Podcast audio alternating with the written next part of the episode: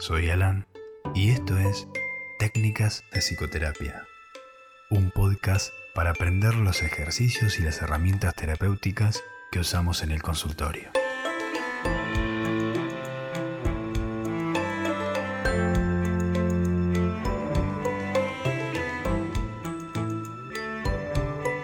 Bienvenidos. Bueno, al fin retomé el taller de autoestima.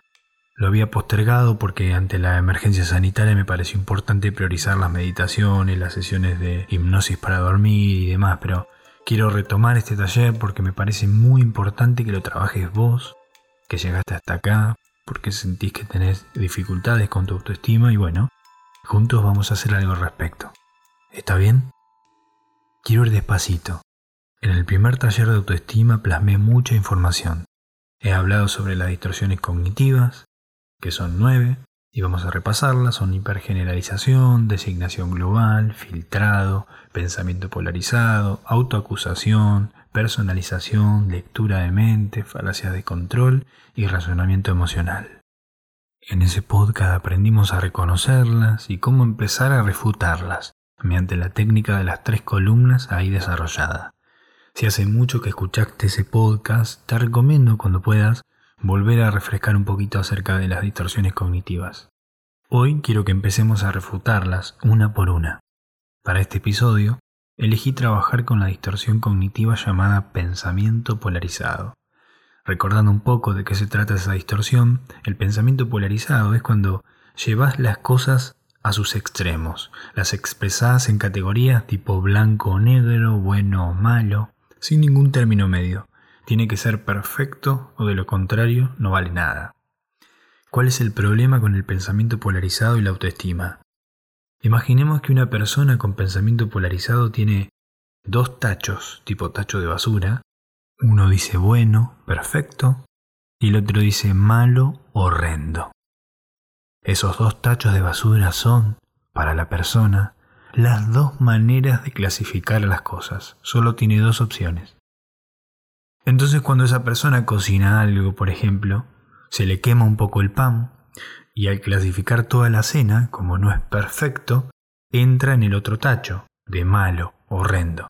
La realidad es que el resto del plato le había salido excelente, pero la percepción final es que todo lo que hizo no sirvió para nada. ¿Te suena familiar?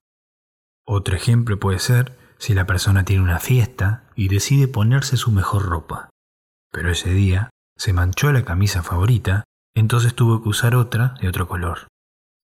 Al no estar del todo conforme cuando se ve al espejo, clasifica esa percepción como mala, horrenda. La percepción final es que él se vistió completamente mal, de pies a cabeza. Podemos seguir con miles de ejemplos, pero vamos a hacer uno más, la clásica, la que siempre me he reflejado. Esa persona sale de rendir un final dificilísimo al que remó y remó y le pusieron un 7. No contenta con ese número, clasifica el evento como malo, horrendo.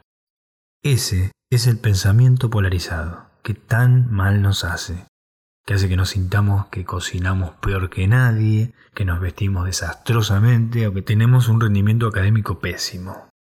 Pero esa persona, ¿realmente se percibe como es? Esa es una manera de dañar la autoestima desde la distorsión cognitiva, porque por más que objetivamente esa persona no sea exactamente como se percibe, ella se va a comportar como si cocinase horrible, como si se vistiese mal o no rinda bien en la facultad. ¿Cómo te parece que estará su autoestima si se percibe así?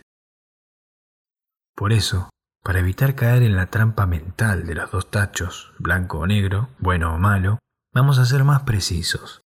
Vamos a usar una técnica que se llama la técnica del porcentaje.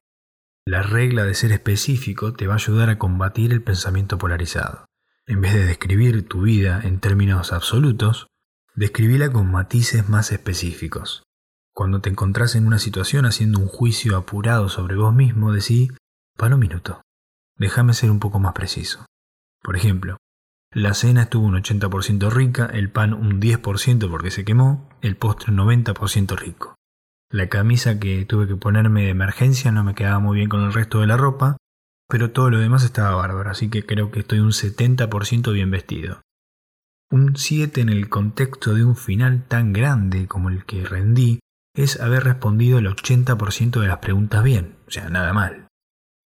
La percepción es distinta, ¿no? Sin embargo, los sucesos fueron los mismos. Ahí está la clave, en cómo percibimos las cosas. El peligro de percibir algo alejado de la realidad es que te comportas como si eso fuese verdad. Entonces te condiciona el presente y el futuro. Por ejemplo, si te considerás que en la facultad sos un desastre, el día del examen podés tener mal humor por eso y discutir más de la cuenta con alguien de tu familia, por ejemplo, creando un conflicto innecesario y vas sumando más disgustos en un ciclo muy negativo. Todo esto hace que tu autoestima se dañe. Así que cuando estés por hacer algún juicio acerca de un hecho, espera, sé más específico y usa la técnica de los porcentajes. Seamos más precisos. Recordá la zona de grises, no todo es blanco o negro, bueno o malo, no más absolutos. ¿Cuáles son tus porcentajes?